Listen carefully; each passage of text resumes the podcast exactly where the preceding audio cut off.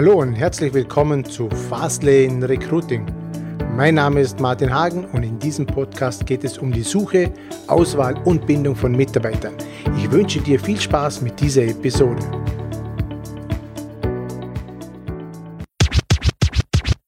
Wie effektiv sind eigentlich Stressfragen im Vorstellungsgespräch? Herzlich willkommen und schön, dass du dabei bist bei dieser Episode. Mein Name ist Martin Hagen und ja, ich habe hier Spannendes zusammengetragen für euch. Gehen wir gleich ans Eingemachte. Sicher hast du schon bereits von Stressfragen im Vorstellungsgespräch gehört. Möglicherweise setzt du sie auch gelegentlich oder regelmäßig im Rahmen von Interviews mit potenziellen Kandidaten ein. Tatsächlich haben natürlich Stressfragen bei Bewerbern ihren Schrecken verloren. Warum das so ist und welchen Zweck eigentlich Stressfragen erfüllen sollen und ob du es aktuell oder ob das überhaupt noch zeitgemäß ist, das ist das, was dich heute hier erwarten wird. Wenden wir uns mal zuerst der Frage zu, was Stressfragen in einem Vorstellungsgespräch überhaupt bewirken sollen. Nun ja, es geht jetzt zunächst einmal darum, Druck auf den Kandidat oder der Kandidatin zu erzeugen. Es ist die Reaktion auf die momentane Situation, also die momentane Stresssituation, die dich als Personaler vermutlich mehr interessiert als die eigentliche Antwort. Was haben wir hier noch? Manchmal haben natürlich auch Stressfragen auch das Ziel, Schwächen und Lücken im Lebenslauf offen zu legen und zu testen, wie natürlich der Kandidat auf der anderen Seite oder die Kandidatin mit einer direkten Konfrontation dann auch umgeht. Stressfragen sollen auch Bewerber aus dem Konzept bringen und die ansonsten so sorgfältig vorbereiteten Bewerber und Bewerberinnen ins Wanken bringen. Also es kommt durch jeder relativ gut vorbereitet. Es gibt auch zahlreiche Tipps und Tricks im Internet zu finden. Man muss ja nur mal googeln, was Forschungsgespräche angeht. Man findet kiloweise, kann man sagen, Informationen über dieses Thema. Und man will natürlich spontane Reaktionen hervorlocken. Diese sind auch erwünscht, ähm, weil diese geben natürlich eine reale Charaktereigenschaft, reale Charaktereigenschaft gibt die eben, ja, das wird dann sichtbar beim Bewerber. Im Lebenslauf und im bisherigen Gespräch beschönigende Schwindeleien sollen zum Einsturz gebracht werden. Ja, und die ungeschminkte Wahrheit offengelegt werden. Das heißt, man könnte jetzt zum Beispiel sagen, bei den Hobbys, immer wieder ein beliebtes Thema bei mir, bei den Hobbys schreiben ganz viele irgendwas hin, was, was sie damals in der Schule gelernt haben, dass man Hobbys reinschreibt, die das assoziieren, was er, das ihn, das ihn in einem guten Licht dastehen lässt. Also viele Bewerber schreiben da drauf, ja, Leistung, Sport, Reisen, Kultur. Und ich weiß noch selber, damals da hat irgendein Lehrer zu mir gesagt oder zu uns allen eigentlich gesagt, der keine Ahnung hatte von Privatwirtschaft oder wie auch immer, ja, schreibt's Lesen hin. Die fragen ohnehin nicht, was für ein, was für ein Hobby oder was du liest, sondern Lesen kommt einfach gut. Und ich habe es dann jetzt selber mal bemerkt, dass ganz viele einfach das Wort Lesen falsch interpretieren, kann man schon fast sagen, wenn, die, wenn du die Bewerber darauf ansprichst, ja, was liest denn du gerade aktuell? In den meisten Fällen kommt eigentlich gar nichts. Also es ist echt erstaunlich, wie man da bei so kleinen Fragen einfach nachhakt. Nun ja, eben diese Punkte, die wir jetzt gerade angesprochen haben, das sind die Ziele von Stressfragen. Die Reaktion auf diese Fragen sowie die Antworten sollen mitentscheidend für die Auswahl des passenden Kandidaten sein. Ja, das soll sich da stellt man sich natürlich dann zwangsläufig die Frage, wie sinnvoll Stressfragen als mögliche Auswahlkriterien tatsächlich sind. Doch, was willst du als Personaler in einem Vorstellungsgespräch tatsächlich herausfinden? Nun ja, neben, neben der fachlichen Kompetenz geht es auch natürlich um die Soft Skills, die natürlich in den letzten Jahren immer stärker in den Fokus gerückt sind. Die möchte man natürlich von Bewerbern erfahren, wie gut sind diese entsprechend ausgeprägt. Dazu gehört einmal die persönliche Kompetenz, beispielsweise das Selbstbewusstsein und die Selbsteinschätzung. Was wollen wir noch herausfinden?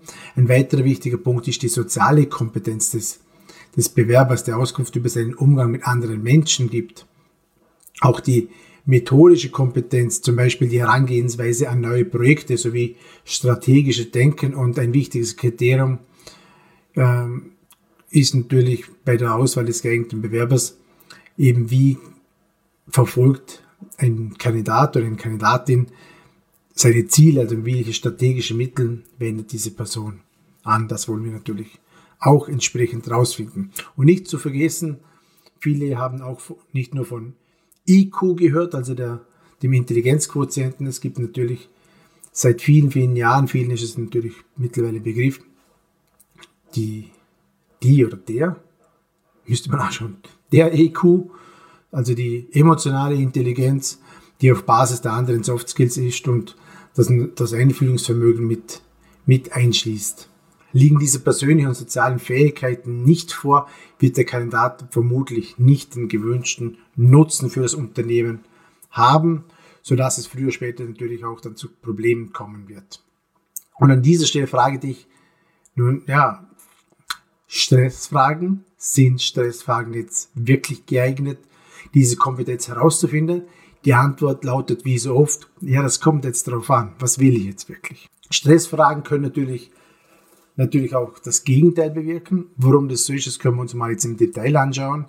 Ein Beispiel für Stressfragen sind diese Analogiefragen. Ich weiß nicht, ob du schon mal davon gehört hast. Die geht zum Beispiel so, stell dir mal vor, du bist ein Tier und welches Tier möchtest du denn sein oder welches Tier wärst du?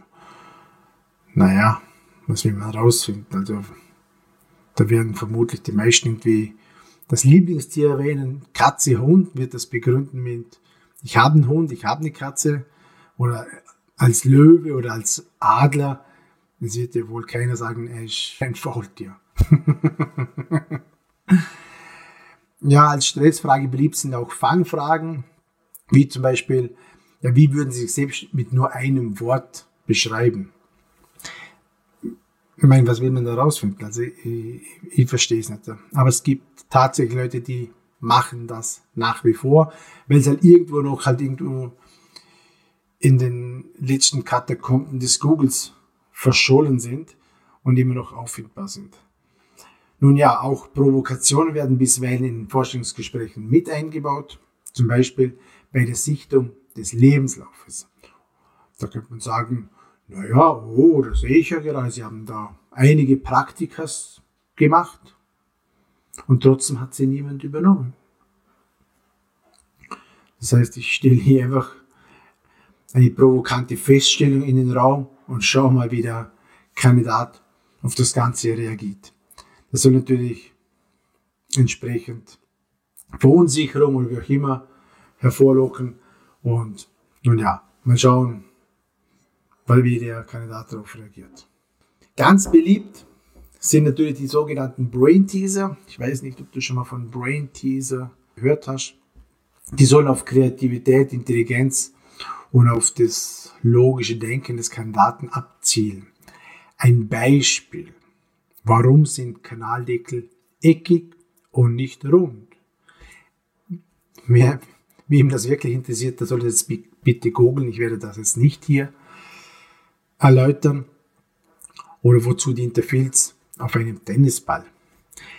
Diese Brain Teaser haben eigentlich große Bekanntheit bekommen, bekommen durch, durch Google damals. Google hat diese Brain Teaser enorm gepusht und im Bewerbungsprozess eingesetzt. Wie viele Smarties passen in einen Smart und so weiter. Also wie viele Telefonbücher gibt es in New York? Und irgendwann hat Google damit aufgehört, diese Brain Teaser zu stellen, weil diese Brain Teaser überhaupt keine Relevanz oder keine empirische Aussagekraft äh, gehabt hat, ob der Kandidat später im Berufsleben erfolgreich oder nicht erfolgreich war, entsprechend den Antworten, die er davor gegeben hat. Also das waren einfach nur irgendwo ja komische Fragen, die nichts, aber, aber, aber absolut nichts bewirkt haben. Dann gibt es noch sogenannte Trichterfragen. Naja, die, die, die beginnen im Grunde sehr, sehr harmlos ganz am Anfang. Zum Beispiel, wie zufrieden waren Sie mit dem letzten von Ihnen geleiteten Projekt und irgendwann am Ende münden diese Fragen dann, welche Probleme gab es und wie haben Sie diese gelöst. Diese Trichterfragen werden auch sehr, sehr oft eingesetzt. Nun, vorrangiges Ziel von Stressfragen ist es also, die Belastbarkeit von Kandidaten zu testen. Und ganz nebenbei sollen, sollen sie aus der Reserve gelockt und zu unbedachteten Äußerungen verleitet werden. Mit anderen Worten, das wahre Ich soll zu Trage oder zu Tage gefördert werden. Als Personal wirst du Stressfragen damit begründen, dass du Kandidaten authentisch erleben möchtest. Dabei geht es um spontane Verhaltensweisen in belastbaren oder dabei geht es, ja genau, dabei geht es um spontane Verhaltensweisen in belastenden oder stressigen Situationen. Tatsächlich werden diese Ziele mit Stressfragen längst nicht mehr erreicht. Und dafür gibt es natürlich einiges an Gründe. Was ist so ein Grund? Der erste Grund ist natürlich, Internet macht es möglich. Bewerber bereiten sich sorgfältig auf das Vorstellungsgespräch vor und studieren natürlich mögliche Antworten vorher ein. Jetzt wie beim Beispiel Google vorher. Irgendwann haben die Kandidaten gewusst, welche Brain Teaser Google Google bringt. Irgendwann waren die natürlich im Internet und wenn jemand eine sensationelle Antwort geliefert hat, konnte man jetzt entweder raten oder einen Coinflip machen. Entweder hat er eine sehr, sehr gute Antwort gebracht oder B, er hat einfach nur sehr gut im Internet recherchiert. Also heutzutage sind solche Antworten nicht wirklich aufschlussreich, die man im Internet zu Tausenden oder Millionen findet. Warum gibt es noch oder welche Gründe gibt es noch? Das gilt auch für Stressfragen bei der Eingabe dieses Begriffes. Nun ja, das haben wir gehabt, oder? Dass wir unzählige Begriffe haben in Suchmaschinen, was das Ganze angeht. Alle möglichen Fragen sind hier aufgelistet und die passenden Antworten gibt es natürlich zuhauf, zuhauf im Internet. Also wenn Bewerber gut antworten auf Stressfragen, heißt das maximal, sie waren super vorbereitet. Mehr können wir Personaler davon nicht ableiten. Also deswegen Stressfragen werden einfach irgendwo aus der Hüfte geschossen von irgendwelchen Personalen ohne wirklichen, ohne wirkliches Ziel am Ende.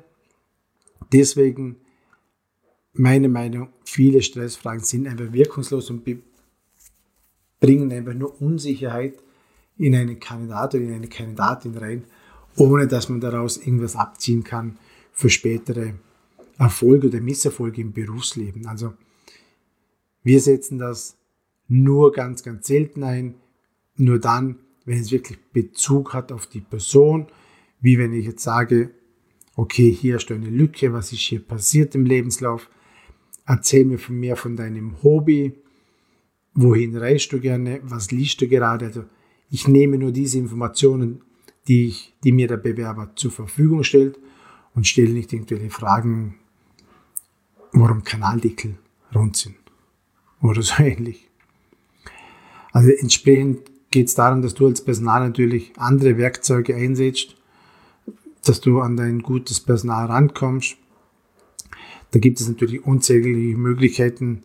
Das werden wir natürlich dann in anderen Folgen näher betrachten was für Möglichkeiten es hier gibt. Es bleibt also spannend bis zur nächsten Folge. Ich hoffe, du konntest hier was mitnehmen, was zum Thema Stressfragen. Ob du sie jetzt noch weiterhin einsetzt oder nicht, das bleibt natürlich dir ganz alleine überlassen. Ich setze sie nur sehr sporadisch ein und nur dann, wann es wirklich Sinn macht. Und ja, das war's eigentlich schon. Ich hoffe, es hat dir gefallen. Wenn es dir gefallen hat, liken, abonnieren und mindestens an einen Freund oder einer Freundin weiterleiten. Bis dahin. Tschüss.